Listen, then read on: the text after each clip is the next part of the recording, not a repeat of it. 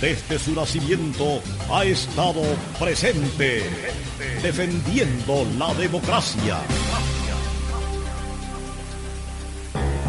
A pesar del atropello por la policía, que no lo querían dejar venir, dos paros nos hicieron el camino y tuvimos que romper fila para poder venir. Vengo con la disposición de defender lo que es mío, lo que me cuesta. Eso de estar obstaculizando a la gente, lo que demuestra es el miedo. El miedo terrible que tiene Daniel Ortega de quedar en evidencia ante el mundo, de que su pueblo lo rechaza.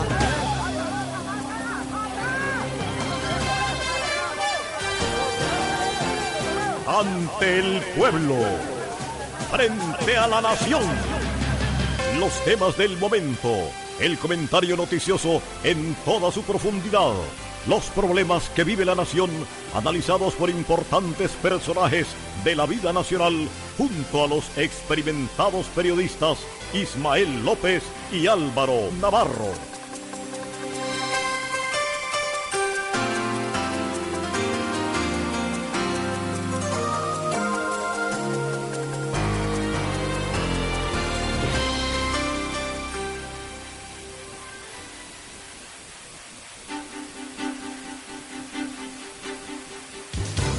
El pueblo, frente a la nación.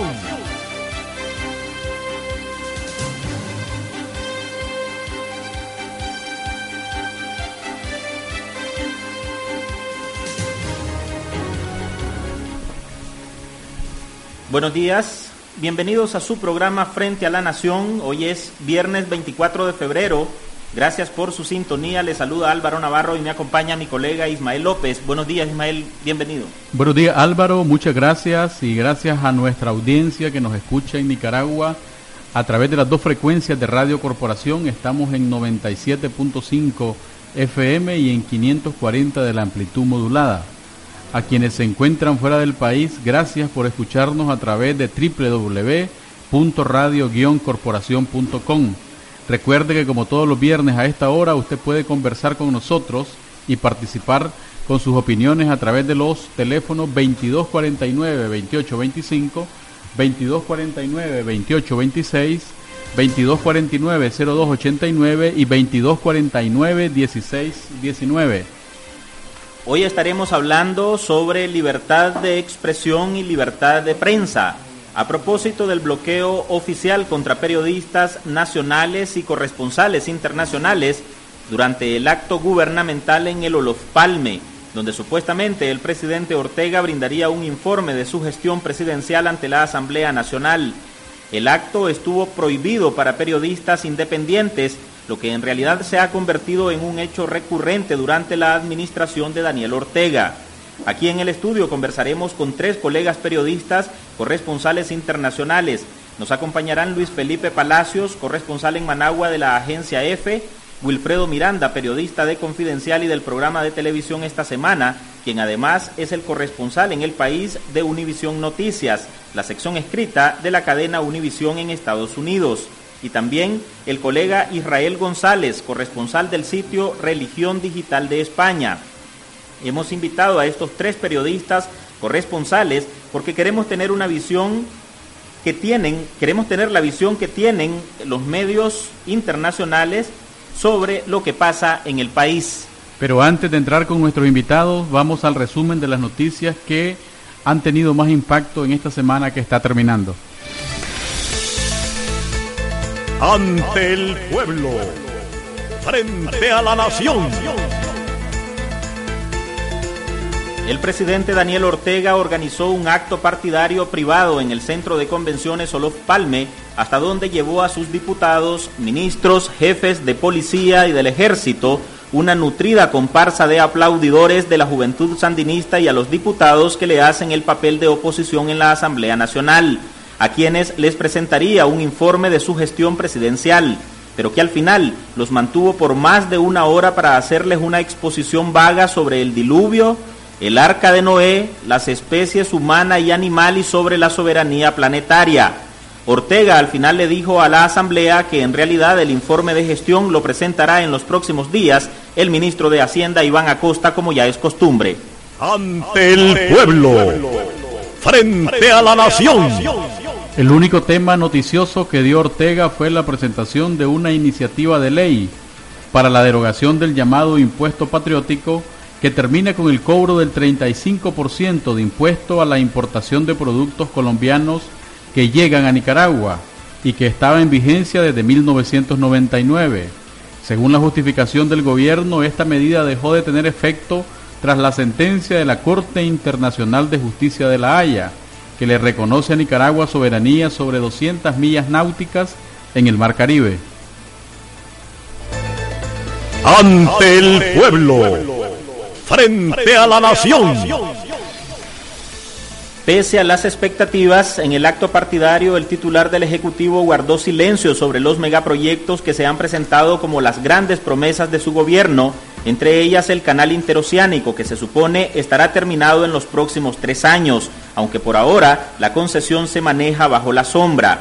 Además dijo que su administración solo tiene un plan A en respuesta a los cuestionamientos de si el país tiene otra estrategia para enfrentar cualquier medida tomada a nivel comercial y económico por Estados Unidos o ante la desaparición de la cooperación venezolana que en los años anteriores sumó cerca de 5 mil millones de dólares. Ante el pueblo, frente a la nación.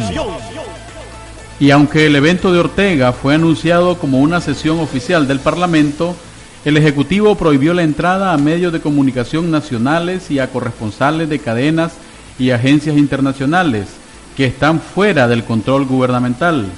El cerco impuesto por Ortega y la primera dama Rosario Murillo fue ignorado por todos los diputados, incluyendo los supuestos diputados opositores que entraron dóciles a oír el discurso del gobernante.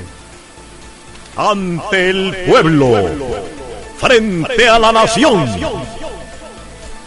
En las redes sociales se viralizó un video de un grupo de mujeres que vapulearon y puñalearon a una joven embarazada en la ciudad de León. El hecho causa preocupación no solo por las imágenes de la salvajada del ataque, sino porque a pesar de que en el lugar habían otras personas, incluyendo hombres, nadie movió un dedo para impedir la agresión. Y peor aún, los espectadores se dedicaron a grabar con sus teléfonos celulares la escena brutal. Ante el pueblo, frente a la nación. En Ecuador, el candidato del oficialismo no logró los votos necesarios para alzarse con la presidencia en la primera vuelta. Según la constitución ecuatoriana, para ganar en primera ronda, un candidato debe obtener el 50% de los votos o el 40% con al menos 10 puntos de ventaja sobre el segundo lugar. En este caso, con el 97% de los votos contados, el candidato oficialista Lenín Moreno alcanzó el 39.31%, mientras que el conservador y banquero Guillermo Lazo obtuvo el 28.25%, lo que obliga a la segunda vuelta prevista para el próximo 2 de abril.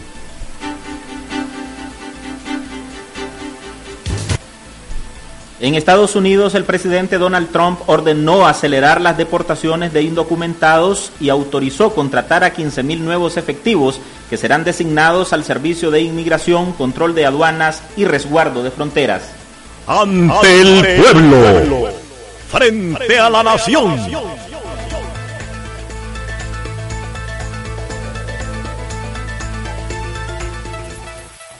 Ante el pueblo, frente a la nación.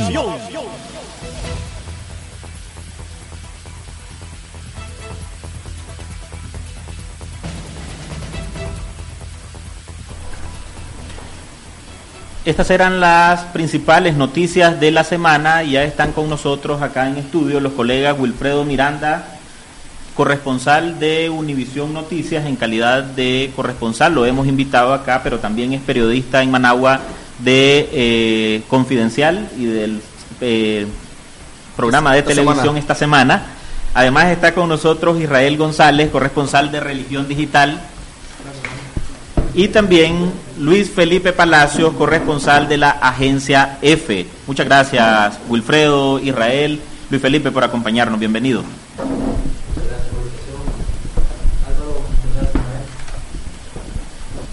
Los hemos invitado a ustedes para hablar sobre eh, periodismo, sobre libertad de expresión y también sobre los acontecimientos que han sido recurrentes en los 10 años de administración del comandante Ortega, que tienen que ver con bloqueo al libre ejercicio del periodismo, tanto local, pero queremos tener la perspectiva de los corresponsales internacionales, de medios de comunicación internacionales también, cuando ustedes les comunican que no han podido ingresar a un evento público o no, o no pueden obtener una información a través de eh, algún ministro o algún funcionario del gobierno porque simplemente están vetadas las conferencias de prensa o las declaraciones abiertas a medios independientes. Así que quisiera que me comenten, Wilfredo, eh, ¿cuál ha sido el principal obstáculo que vos has tenido durante eh, tu trabajo como corresponsal de Univisión Noticias? Pues creo que no es muy diferente el que hemos tenido como periodista de Confidencial. Creo que a la mayoría de los medios independientes y corresponsales no nos dan información,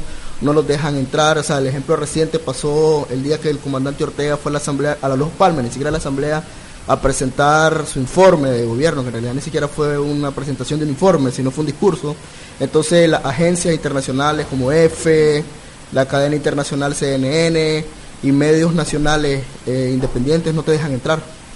En el caso de religión digital, eh, Israel, ¿ha habido algún tipo de problemas? Entiendo que vos cubrís más la parte eclesiástica, ¿no? La, a la iglesia. Es decir, pero, pero también hemos identificado que ha habido algún tipo de eh, bloqueo a tu trabajo. Exactamente. Fíjate que es algo que a mí me parece inconcebible dentro de lo que es la, la iglesia, la institución. Porque fíjate que ha habido bloqueo a, la forma crítica, a la forma independiente con que se cubre a la iglesia de religión digital. Por ejemplo, va desde que no nos invitan a las conferencias de prensa en la conferencia episcopal, así que tenemos que recurrir a otros colegas. Mira, va a haber conferencia de prensa para ir. Y también eh, a veces un acoso de ciertos voceros hacia la cobertura que se hace, hacia el trabajo periodístico, que te, que te dicen, mira, eso no lo hubieras puesto, o eso perjudica a la iglesia. Entonces son situaciones que limitan la libertad de expresión. Luis Felipe, en el caso de la agencia EFE, que es una agencia mundialmente reconocida, ¿no? con presencia en muchos países, ¿cuál ha sido la situación de ustedes? En realidad ustedes lo que hacen es eh, relatar el país para una audiencia internacional o para medios internacionales. ¿Cuál ha sido la experiencia de ustedes en ese sentido? Bueno, nosotros estamos claros de que desde que el presidente Ortega retornó al poder en 2007, se filtró una política de comunicación. Y hemos tratado de trabajar consciente de que existe una política de comunicación en que, en este caso, el Ejecutivo dijo que quería una información incontaminada. Entonces, consciente de eso, hemos tratado de, por otros medios, conseguir información que nos permita hacer un balance de la información eh, que nos permita contar el país a como de las cosas que están ocurriendo. Obviamente, al no tener es un acceso directo a las fuentes oficiales, eso nos dificulta un poco al contar el panorama. Hemos recurrido para esos casos a diputados, por ejemplo, del oficialismo, aunque para ciertos temas lo han desautorizado, como es el caso, por ejemplo, del armamento ruso, de los tanques que fueron luego... Pero que es un tema de interés mundial que supongo que se lo demandan bastante a ustedes. Exactamente, entonces luego nos dimos cuenta que fue un tema que el presidente dijo, eh, estamos autorizados el presidente de la República y el ejército, nada más. Entonces nos encontramos con esas debilidades. Permítame, por favor, muchachos, unos minutos. Vamos a escuchar un reporte que hemos preparado desde la producción de este programa para ilustrar un poco lo que ocurrió en el evento este donde iba Ortega a presentar su informe, porque también está un poco la consulta, las preguntas que hicieron los periodistas a los eh, funcionarios del gobierno, a los representantes de la Asamblea Nacional, de la parte oficial, y luego también la versión de los diputados supuestamente opositores. Escuchemos. Claro que nos llena de alegría el presidente Daniel Ortega presentaría su informe de gestión ante los diputados de la Asamblea Nacional. Lo que parecía ser una sesión solemne, en realidad se convirtió en otro mitin partidario del oficialismo, adornado por una portátil de la juventud sandinista, con la ornamentación característica de la primera dama Rosario Murillo y con las banderas rojinegras en la mesa principal. Pero es que también los organismos... El acto no solo lució con los mismos adornos y colores del gobierno, también se hicieron notar el control, el monólogo por parte del mandatario, los aplausos solo cuando el jefe lo alentaba y por supuesto la prohibición de la entrada para los periodistas. Y esto tiene que producirnos alegría a todos los nicaragüenses. En las afueras del Olof Palme, el cerco policial impidió el acceso al evento público de reporteros de la prensa, Voz TV, 100% Noticias, Confidencial, esta semana y los corresponsales de la cadena internacional CNN y la agencia EFE. Los que no fueron trasladados al centro de convenciones fueron los periodistas nacionales e internacionales. Para la reportera gráfica de EFE, René Lucía, este es solo uno de los tantos actos de censura. Este sentir lo comparten muchos colegas y vemos que aquí eh, es evidente que no se cumple la ley de acceso a la información pública. Fue algo que nos indigna, que como medios independientes y como agencias internacionales o como medios locales nunca nos dejen, nos dejen entrar a los actos que se supone que son públicos y son de interés nacional e internacional. También uno se indigna cuando el, el mismo gobierno o la gente con afinidad al gobierno se enjuaga la boca diciendo que en Nicaragua hay libertad de expresión. Vamos a poder ingresar. Los periodistas interrogaron al presidente de la Asamblea, Gustavo Porras, y al jefe de la bancada sandinista, Edwin Castro. Porras guardó silencio y se abrió paso entre sus escoltas, y Castro se hizo el desentendido. Don Edwin, los medios, los medios vamos a poder ingresar a la, al informe del presidente. Es una sesión solemne, coordina presidencia. Vamos a poder ingresar nosotros, sí, los medios de comunicación independientes. Perdonen, déjenme pasar, no tengo idea. Por favor. Sí, nos podría decir si podemos ingresar, sí. O por qué nos han prohibido, porque nos tienen la menor idea. ¿Y a quién le tendríamos de preguntar Ah, entonces? no sé. Si no tiene usted la respuesta, ¿a quién le podríamos preguntar? Ah, no sé. Denos una respuesta, por No, favor. no tengo ninguna. ¿No tiene ninguna? No, ninguna. Todo un jefe de bancada y no, no se ve. No, no tengo ninguna. Durante el acto, los diputados que se presentan como opositores guardaron silencio frente a la censura contra los medios de comunicación y en su lugar, muy dóciles oyeron el discurso y luego estrecharon las manos y sonrieron con Ortega. Tiene como mejor testigo Ya fuera de la vista del gobernante, el jefe de la bancada del PLC, Miguel Rosales, cuestionó el bloqueo. Eso es un irrespeto, eso es eh, no permitir que, que la ciudadanía nicaragüense tenga una valoración amplia, integral del tema que les compete informar a los funcionarios públicos. Quieren hacerlo sesgados, solamente de una forma unilateral. No permiten que la comunicación le llegue de forma completa a través de todas las vías. Y por eso fue desacertado cerrarle las puertas al periodismo independiente en este país para que pudieran estar presentes En sus 10 años de gestión, Daniel Ortega no ha dado una sola conferencia de prensa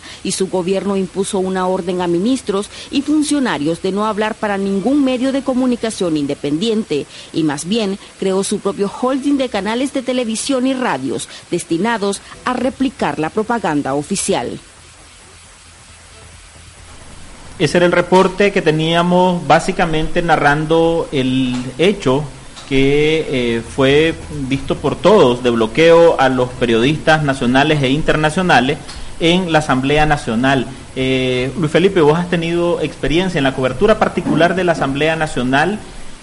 ¿Cómo lo ves ahora? Porque, es decir, hasta hace un par de años, la- cuando vos hablabas de sesión solemne en la Asamblea Nacional, esperaba un evento abierto, amplio, plural, pero ahora, es decir, la presidencia se lleva a los diputados a un espacio controlado por, la, por el Ejecutivo y cierra el acceso a medios de comunicación. Vamos a ver, ¿es, es- es vista esa, ese cambio dentro de los periodistas y los reporteros internacionales? Lo que ocurrió el día martes eh, creo que tiene que ver más que todo con la independencia de poderes del Estado. Anteriormente, cuando el presidente o el Ejecutivo tendría que rendir un informe a la Nación a través de la Asamblea Nacional, era la Asamblea Nacional la que coordinaba esos eventos. En el reporte que acabamos de escuchar, el mismo jefe de bancada del grupo oficialista de- decía que lo coordinaba ahora la presidencia. Entonces, de ahí vemos que un poco lo que ha sido eh, históricamente los informes de gestión gubernamental. Eh, eso hace de que eh, anteriormente, cuando teníamos a través de la Asamblea Nacional a cubrir los informes, esta vez eh, por la misma política o por la misma idiosincrasia que tiene el Ejecutivo para ciertos medios de comunicación, eh, vimos este, este incidente que ocurrió, que no se le permitió el acceso muchas veces eh, a medios y a prensa internacionales que a lo mejor lo que llegamos, además de constatar, de estar presente en el lugar, es hacer una cobertura gráfica. Porque muchas veces de esta información estamos conscientes de que como es un informe no vamos a tener a lo mejor ni siquiera acceso a preguntas y respuestas. Entonces ahora hasta la cobertura gráfica se nos impide. Entonces, lamentable. Wilfredo, ¿qué te dicen eh, tus contactos en, la, en este caso en Univisión? cuando les decís que no, no se permitió el acceso a la cobertura del evento oficial. Es decir, eh, a mí me da la impresión que a nivel internacional a las cadenas les parece absurdo que en Nicaragua, en pleno siglo XXI, haya tanta restricción a los medios. ¿Qué te dicen a vos? Creo que absurdo, a mi editora, son un par de editoras, les parece ridículo. En principio, cuando hablaban con el tema de los tanques, a mí, en cuanto salió la noticia, me lo encargaron. Entonces yo envié con la poca información oficial que tenía y me regresaron como dos veces el texto y me decían, aquí necesitamos que esté el ejército hablando o tener alguna perspectiva del gobierno o del lado o del lado de Rusia. O sea, del lado de Rusia era entendible, porque ya se conoce que también es un mismo modelo cerrado de comunicación, pero me decían, pero ¿cuál es el problema en Nicaragua que día compramos tantos tanques y para qué? La cuestión es que yo llamé muchas veces al vocero del ejército, trata de sondear con la comisión correspondiente en la asamblea y no obtuvimos respuesta. Entonces te toca explicar y decir que en Nicaragua existe este modelo de la información incontaminada, donde no hay acceso a la información. Y es difícil eh, tratar de vender la noticia de esa manera porque los medios te piden la, eh, la versión oficial como para tratar de darle balance a la, la información. Eh, Israel, vos hablabas de que pues tu cobertura es más que nada en la iglesia y vos decías que también has tenido algunos inconvenientes. Vamos a ver, pero todo el mundo entiende que en la, iglesia ha estado un poco más abierta, es decir, o es que ya se está asumiendo como una cultura normal el tema del secretismo y el bloqueo. Pues fíjate que algo interesante. Esta semana precisamente tuvo algo que ver. El nuncio apostólico le reclamó a un periodista del diario La Prensa acerca de la cobertura, el enfoque que se le hizo de las palabras del nuncio que le dijo a los misquitos y el contraste con las palabras del de, eh, Papa Francisco que abogó por los derechos de los indígenas en Roma. Entonces, sí, ha habido problemas. Por ejemplo, algunos voceros eclesiales pretenden que siempre la información sobre la iglesia sea positiva y no siempre puede ser positiva. Incluso hasta cierto punto, eh, esta situación política ha llevado a la iglesia a evitar esto, eh, eh, las conferencias de prensa. Lo vimos en el 21 de agosto del año pasado cuando se presentó el mensaje pastoral de la conferencia episcopal y no se permitieron ninguna, ninguna de las preguntas.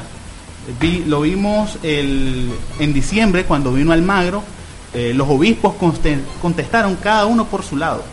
También Israel miramos una, aparte de lo, del reclamo del nuncio hacia el periodista Emiliano Chamorro de la prensa, eh, al siguiente día llegó a la prensa una carta de Monseñor Sigui, del Caribe Norte, y Monseñor Sigui explicaba en esa carta, eh, Monseñor Sigui eh, fue el que llevó al nuncio a las comunidades indígenas, y él explicaba en esa carta que el término convivencia pacífica, que para los misquitos es una ofensa, para el, el nuncio lo entendió, decía, decía la carta, cuando vos lees la carta detenidamente te percatás que lo que el Monseñor Sigui estaba intentando explicar era que el término convivencia pacífica, que para el nuncio tiene un significado diferente, eh, para los misquitos es una ofensa, significa ceder a los invasores de tierra, significa permitir la, la, la, que, que colonos pues convivan en, esas tierras ancestrales.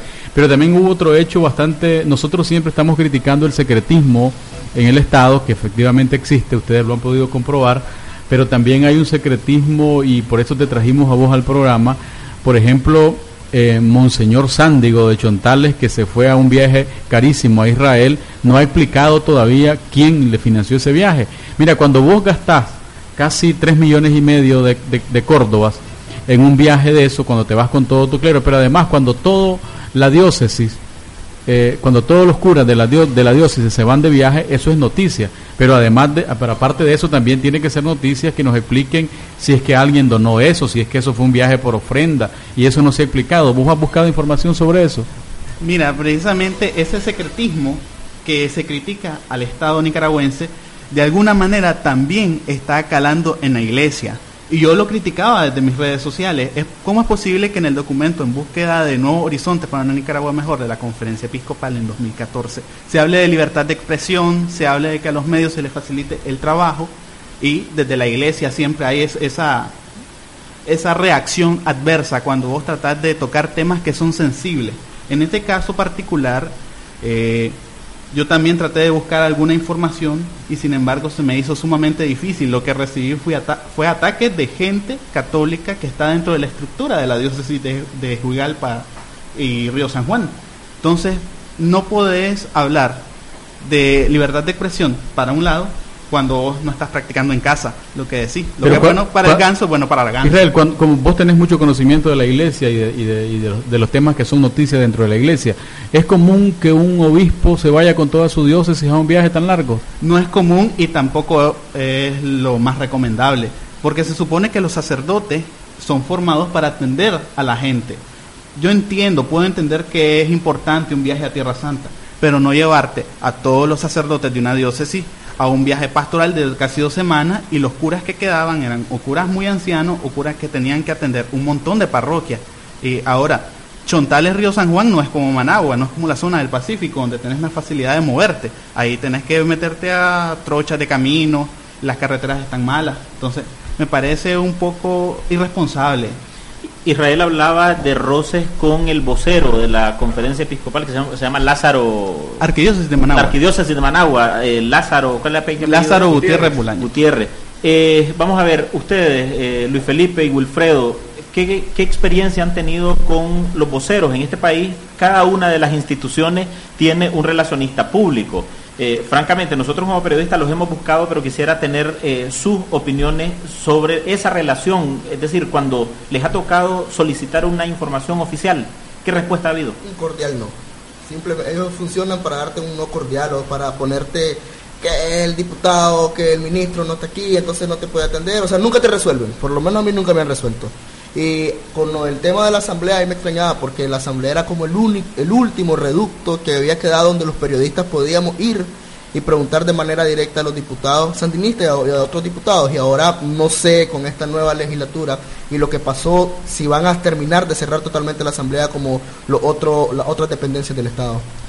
En mi caso, Álvaro, eh, comprendo mucho a los colegas cuando nos ven a nosotros, a periodistas que no trabajamos para medios oficiales o medios del partido de gobierno, ellos temen, ellos tienen el temor de que se pueda filtrar una información y luego haya una investigación y, les pregunten por qué pasó ese periodista.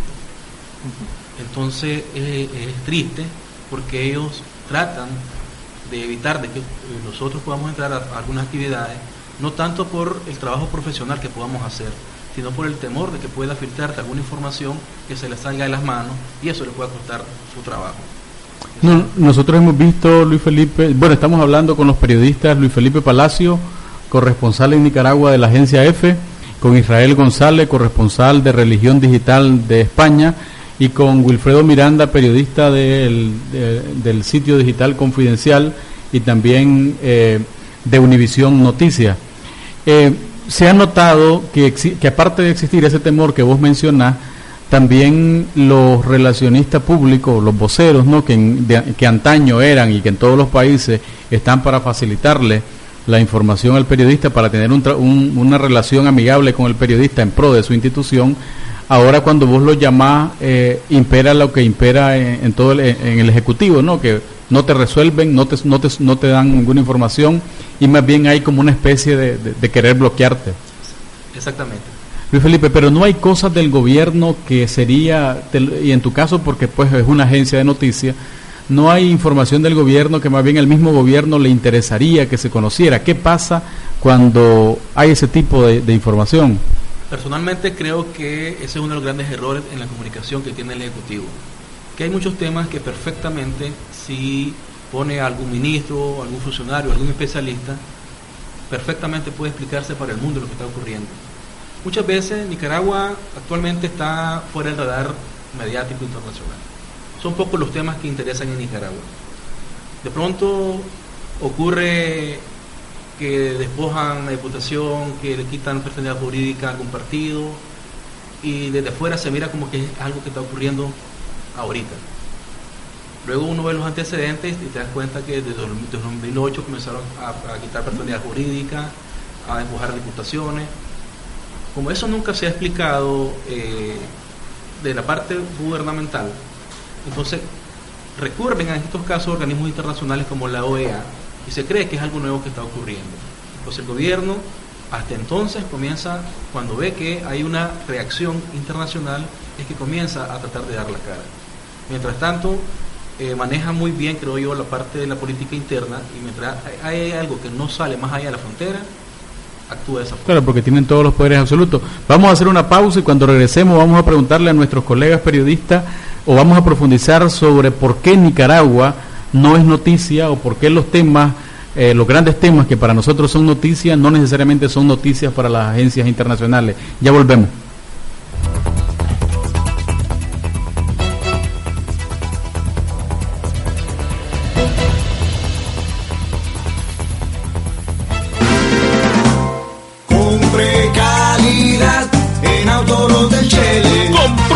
El mejor autolote del país. Compre seguridad en Autolote El Chele. Les ofrece garantías legales y mecánicas. Compre confiabilidad en Autolote El Chele. Visítenos de la Rotonda Santo Domingo 700 metros al sur. Teléfonos 278-2007 y 270-1836.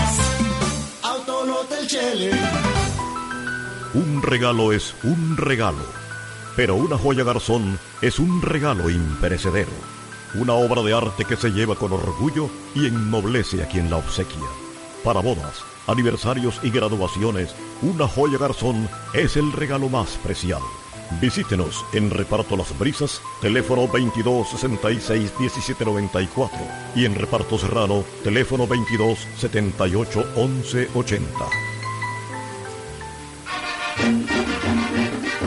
las coplas de Corporito. Un lica pintoresco que se mete donde quiera, habla de quien quiera y no tiene pelos en la lengua.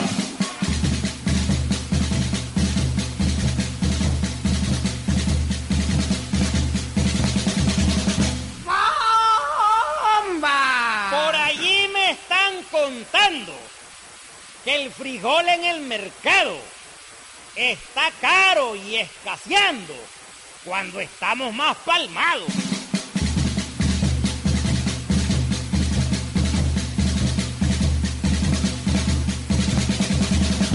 El aceite ni se diga, hasta el gas de cocinar, ya me ruge la barriga de pensar y de pensar.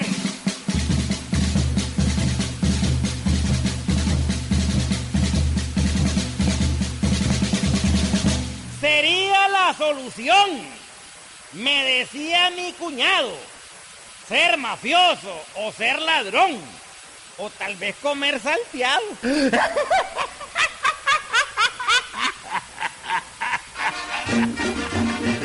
Estas fueron las coplas de Corporito.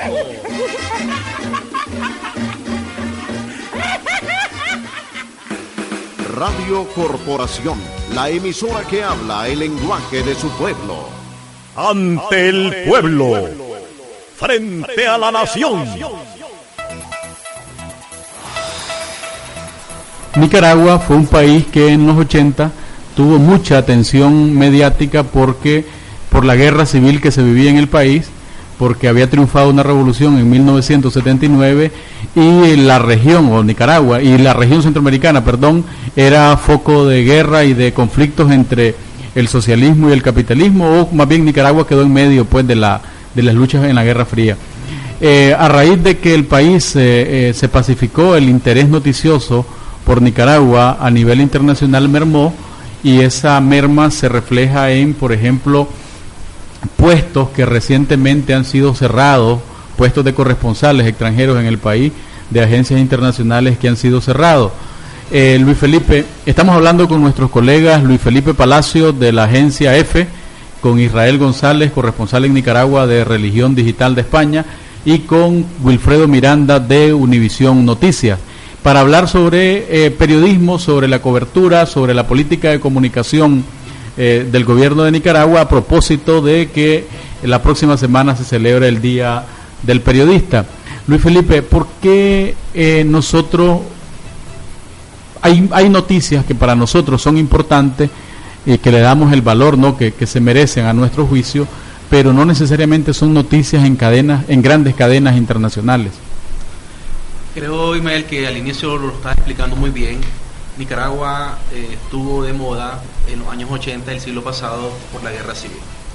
O sea, Nicaragua estuvo en medio de un conflicto mundial, este-oeste, y luego de la derrota del presidente Ortega en las elecciones de 1990, eh, Nicaragua entró por un, un camino de transición comenzaron tres gobiernos, el de Doña Violeta, el de Arnoldo Alemán y Enrique Bolaños. Y no fue hasta las elecciones de 2006, que, en la que gana Ortega nuevamente, que creo que fue la última vez que hubo mucho interés en Nicaragua, porque era el regreso de un guerrillero marxista, eh, que se le, para muchos se le paró a los Estados Unidos, que había dejado también por otro lado una economía con una deuda impagable y querían ver que por la, por la vía democrática, por la vía cívica, regresaba al poder. Y uno lo vio en, esa toma de posesión la cantidad de jefes de Estado que vinieron en el 2007. Si uno toma ahora referencia la, en la toma de posesión que tuvo Ortega el 10 de enero, ¿cuántos jefes de Estado vinieron? Eso te dice mucho el interés noticioso que tiene Nicaragua, lo predecible que se ha convertido en Nicaragua. No hay que perder también de, vista que la economía nicaragüense es muy pequeña. No tiene un producto que depende económicamente, como el caso de Venezuela, que tiene el petróleo, Bolivia, que tiene el gas. En el caso de Nicaragua, su principal producto de exportación son los productos agrícolas, que son entre 4 o 5 productos. Pero, pero además eh, también tiene que ver con el público nicaragüense en el exterior. Es decir, por ejemplo, vos miras una noticia del Salvador y miras a CNN, al mismo Univisión y a otras cadenas internacionales dándole gran énfasis a esa noticia porque obviamente hay un mercado de, salvadoreños en Estados Unidos que consumen ese tipo de noticias. No pasa lo mismo con Nicaragua. En el caso de Univisión, Wilfredo, ¿cuáles son las noticias de Nicaragua que le interesan a Univisión? Mira, siendo un poquito, yo lo pongo a dos niveles. En principio, estoy de acuerdo con vos lo que, lo que vos hablabas en los 80. En Nicaragua tenía un poder en esa época de desestabilizar la región, estaba Rían, estaban en todos los ojos del mundo. Ahora, en el caso sí depende mucho de la audiencia. En el caso de Univisión, a mí me cuesta vender una noticia.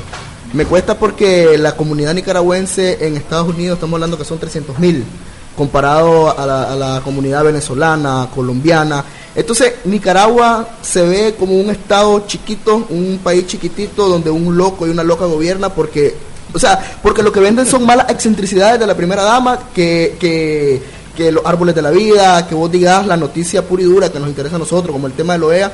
Entonces, el interés es muy poco, pero creo que como Univisión está muy centrado en los migrantes y ofrecer un no solo noticias del país de origen, sino dentro de lo que pasa en Estados Unidos y ahora el interés ha mermado mucho sobre los países con la llegada de Donald Trump al poder, que ha eclipsado la agenda al menos de Univision y de alguna y de Univision y de algunas otras cadenas, el interés rebaja, rebaja. Permítanme, por favor, tengo en la línea telefónica a un oyente o una oyente que está eh, en sintonía. Adelante, bienvenida, gracias por llamarnos. Buenos días. Habla Jorge Reyes de la Ruta de la Democracia. Yo quería darle mi opinión al respecto a estos medios informativos. Igual que sucede aquí en Nicaragua, que la mayoría de radioemisoras y canales están sustraídos de la realidad por, por dirección de los propietarios. Igual sucede con estas agencias, Univisión, CNN, eh, los quitan de un lugar, no pueden hacer lo que ellos quieran como, o la noticia como ellos quieren, sino como les indican que sean. Y minimizan las cosas que pasan en Nicaragua que son graves a nivel mundial, la agresión a los miquitos, el éxodo de los nicaragüenses, la exportación de seres humanos de Nicaragua que es constante y a diario. No me digan que eso no es noticia. Sencillamente el sesgamiento existe en todos los niveles y los intereses pues por lógica de que se mantienen los medios informativos. No me digan que son sencillamente clarísimos y que ponen los dedos sobre la llaga. Sencillamente es a conveniencia, igual que todo, de cierto nivel comercial. Así que no nos, no nos engañemos. ¿Esto por qué nos interesa? Porque no les interesa a los directores. ¿Y por qué no les interesa a los dueños? Algún interés debe haber y eso se lo dejo como, como, como a ver me lo aclaran. Buenos días y gracias. Gracias a usted por llamarnos. ¿Hay, algún, ¿Hay algo que tenga que ver con lo que decía el oyente? Es decir, de la, de la, además de la línea editorial que ustedes tienen establecido, que se muevan intereses, porque da la impresión que, por lo que él está diciendo, que el periodismo eh, de corresponsales internacionales, de para cadenas internacionales, se maneja como, como aquí, pues que hay un medio eh, oficial que va y cubre solamente esto y a usar un discurso.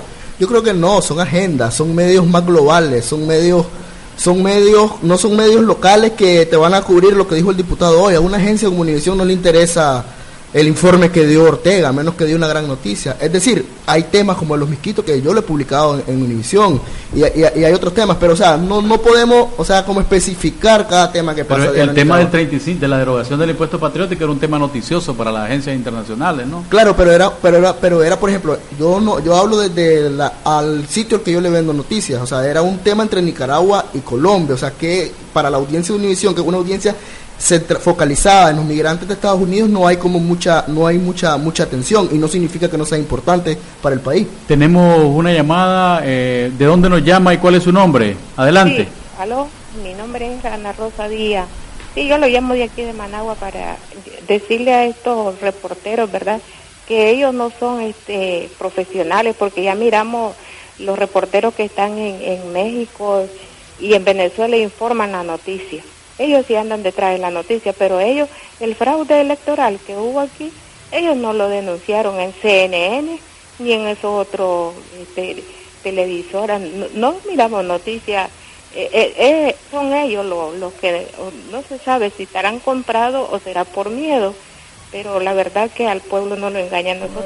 bueno, muchas gracias. Este, vamos a pedirle que pues que, seamos más, más respetuosos en nuestros comentarios. Vamos a preguntarle aquí a nuestros colegas eh, cómo se han, se, han cubierto esos temas. Luis Felipe, Wilfredo, Israel. Sí, el tema de las elecciones de noviembre pasado, la agencia EFE eh, lo cubrió a como lo cubrimos todos. Fuimos acreditados un día antes del día de las votaciones.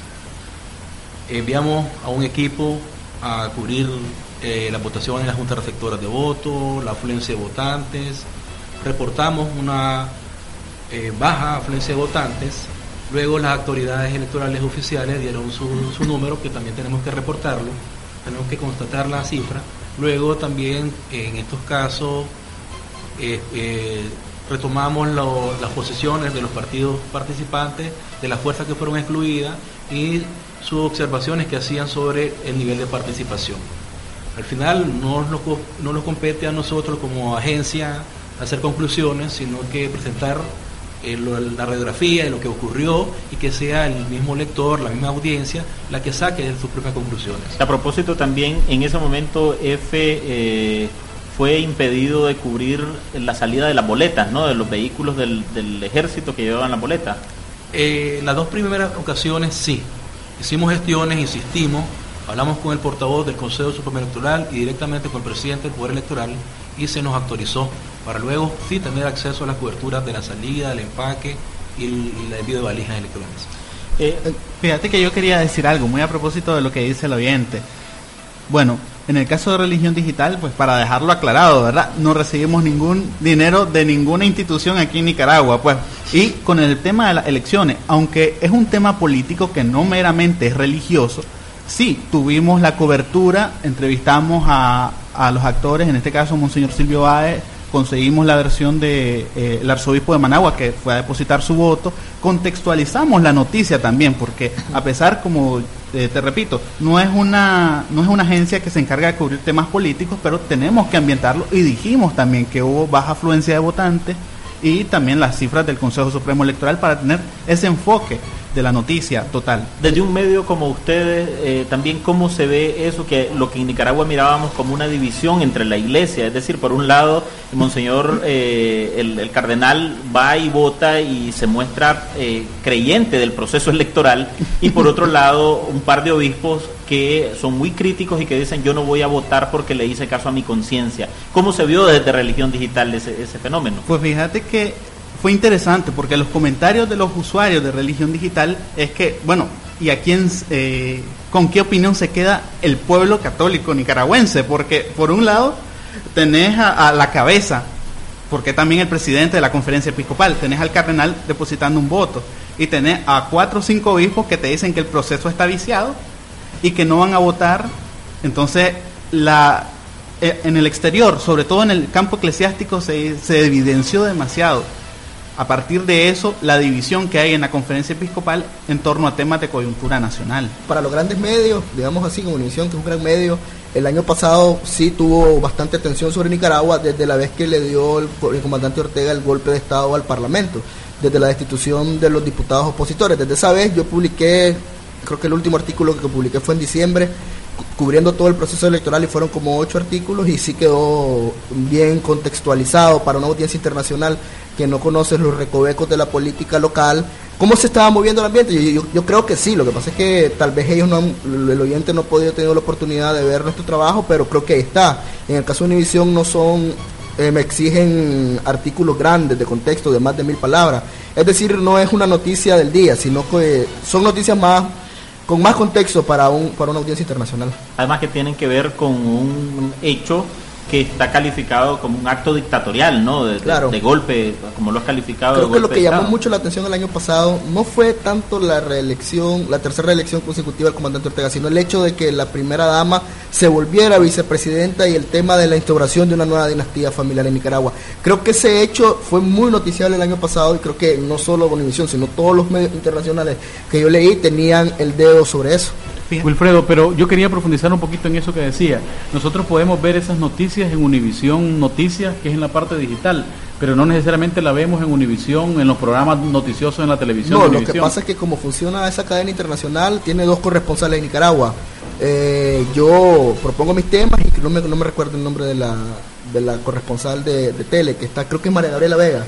Y yo no sé por qué, no sé lo, lo, que yo entiendo es que son dos redacciones separadas, la redacción de televisión y la redacción de esta página web que fue relanzada hace un par de años y que quiere hacerle como una especie de competencia al país y al New York Times en español que tienen mucha presencia o mucha lectoría latina en Estados Unidos. Ahora, muchachos, eh, ustedes corresponsales internacionales, entiendo que acá había un sindicato de eh, reporteros, de periodistas corresponsales internacionales, una asociación de eh, corresponsales internacionales, además de los sindicatos y asociaciones y colegios de periodistas a nivel local. ¿Ustedes están afiliados, funcionan? Tiene nombre de Asociación de Corresponsales Extranjeros en Nicaragua. En la práctica está inactiva. Está inactiva desde hace cinco años más o menos en esta asociación pertenecieron muchísimos corresponsales que estuvieron cubriendo Nicaragua en los años 70, 80, 90, el siglo pasado, y que eh, no ha encontrado mayor actividad porque, en parte porque las gestiones de solicitar entrevistas, ya sea el presidente de la República, con ministros, no, o sea, no, no tienen éxito la misma situación de las agencias de prensa internacionales que han tenido que cerrar oficinas, no solamente en Nicaragua, es una situación mundial y han quedado únicamente como freelance, también ha hecho que pierda fuerza la asociación como tal. Eh, otras razones, creo yo, es que eh, muchos temen, creo yo, el hecho de que uno todavía ve como, eh, como polarizada la situación en el periodismo en Nicaragua. Entonces los corresponsales extranjeros no quieren verse por su mismo trabajo profesional estar vinculados hacia uno u otro bando. Entonces uno cuida mucho su, prestigio, su credibilidad y eso hace que eh, mejor que no funcione para así cada quien eh, se valga por sí mismo. Yo creo que esas asociaciones, Álvaro, no solo la de periodistas internacionales, sino como la, Asociación de Periodistas, las dos que hay aquí en Nicaragua, están básicamente neutralizadas. O sea, eso, eso no te defiende como, como, como colega, como periodista, si te pasa algo en la calle. no te van a defender. O sea, yo veo que no sirven para nada. O sea, es como es, se está reproduciendo el autoritarismo del gobierno que ha logrado paralizar a los sindicatos, que ha logrado paralizar eh, a toda la independencia de los poderes del Estado y creo que de, una u otra manera se reproduce en, esto, en estas organizaciones que yo las veo mancas, sinceramente.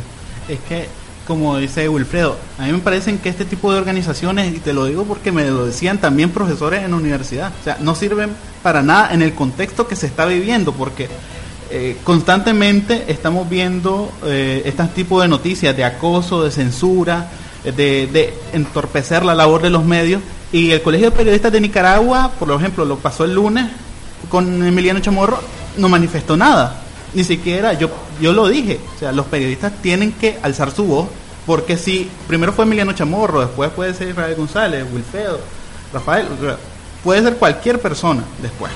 Yo creo que el derecho aquí al acceso a la información y prensa se violenta a diario aquí en Nicaragua. Si bien es cierto que no hemos llegado a niveles como Ecuador con Correa, que impuso esta super ley de medios, la Supercom, eh, en, por lo menos en, en, Ecuador vemos que hay, hay ONG que trabajan, ni siquiera son asociaciones de medios, sino ONG que son beligerantes y que están sacando la cara por los periodistas y que los defienden, digamos a, a Bonil, el caricaturista, que le impusieron una multa millonaria, pero ves que tiene un respaldo, pero aquí yo nunca he visto, como dice el Colegio de Periodistas, eh, reclamar porque, chica, el presidente de la República llegó a presentar su informe y cómo es posible que no te dejen entrar, donde hubo un comunicado contundente condenando el hecho, exhortando, creo que no es independiente, y eso si no soy independiente creo que eso es adverso al periodismo como tal. Eh, una última cosa para cerrar, muchachos, porque ya se nos está terminando el tiempo. Eh, ¿Cuáles son las alternativas que tienen ustedes como corresponsales internacionales, es decir, frente a la eh, duda, al, asombro de parte de sus redactores, de sus contactos en cada una de las cadenas y además la necesidad de cumplir con su trabajo. ¿Qué, qué están haciendo para poder hacer la redacción de sus notas de manera profesional, balanceada, amplia? Bueno, en el caso de la agencia EFE, nosotros estamos, eh, donde tenemos mayor dificultad obviamente es para recabar la información con el Ejecutivo. Entonces, en esos casos, nosotros recurrimos, como lo decía al inicio, primero a fuentes que sean más o menos ligadas al Ejecutivo, en este caso los diputados, oficialistas, si logramos tener suerte, hablar con ellos. Luego, si no, entonces hablamos, tratamos de hablar con eh, analistas independientes que puedan darnos un panorama un poco más centrado de la situación en el país. La otra es tratar de insistir, siempre insistimos obviamente, y luego si acaso no conseguimos una reacción oficial, pues consignarlo de que no tenemos la parte oficial y eso dice mucho, muchas veces. El papel de la gente, Wilfredo. De la gente, de los ciudadanos. De los ciudadanos de la calle eh, que tienen algo que decir frente a ese bloqueo. Creo que la gente es como muy indiferente. Creo que aquí la gente está el, el duopolio de medios que, o sea, básicamente aquí todos los medios ofrecen entretenimiento y, basura informativa. O sea, la gente está centrada en eso, en el accidente que presentan los noticieros de Nota Roja y, la gente como que es, muy indiferente, no solo con los periodistas, sino con muchas cosas que pasan en el país. ¿En la iglesia hay indiferencia, Israel? Pues fíjate que más que indiferencia yo diría que el tratar de entorpecer un trabajo periodístico serio que también es crítico, porque también ese, ese es el problema que hay entre los voceros de la iglesia cuando te dicen, bueno, sos un periodista, cubrís la iglesia, eso significa que tenés que ser pro iglesia. No, yo le digo eh, precisamente a los voceros, el hecho de que uno cubra la iglesia no significa que uno tiene que ser apologista de los obispos. Entonces, eh, en ese sentido, tratar de hacer un periodismo responsable, socio-religioso responsable, buscar las fuentes, en este caso los obispos, los portavoces, si es que se les ocurre dar alguna información y en todo caso también recurrir a otro tipo de fuentes, como en el caso de la ciudadanía, en el caso de personas que manejan los teólogos también, y eh, tratar de hacer algo que eh, pues sea profesional, sea serio, sobre todo objetivo en la medida de lo posible también. Muchas gracias Israel, gracias Wilfredo, gracias Luis Felipe por acompañarnos. Esperamos nosotros contribuir un poco a poner estos puntos en la discusión en la agenda de la gente para eh, tratar de opacar un poco esa indiferencia y tratar de también eh, llamar la atención que al fin de cuentas el periodismo no es un derecho de los periodistas, la libertad de información no es un derecho de los periodistas, sino un derecho de la gente. Gracias a usted, a nuestra audiencia, por su fidelidad. Nos oímos el próximo viernes, siempre a las 11 de la mañana. Recuerde que puede seguir conversando con nosotros sobre este y otros temas, darnos sus críticas y sugerencias a través de las redes sociales. Estamos en Facebook como Frente a la Nación. Buenos días.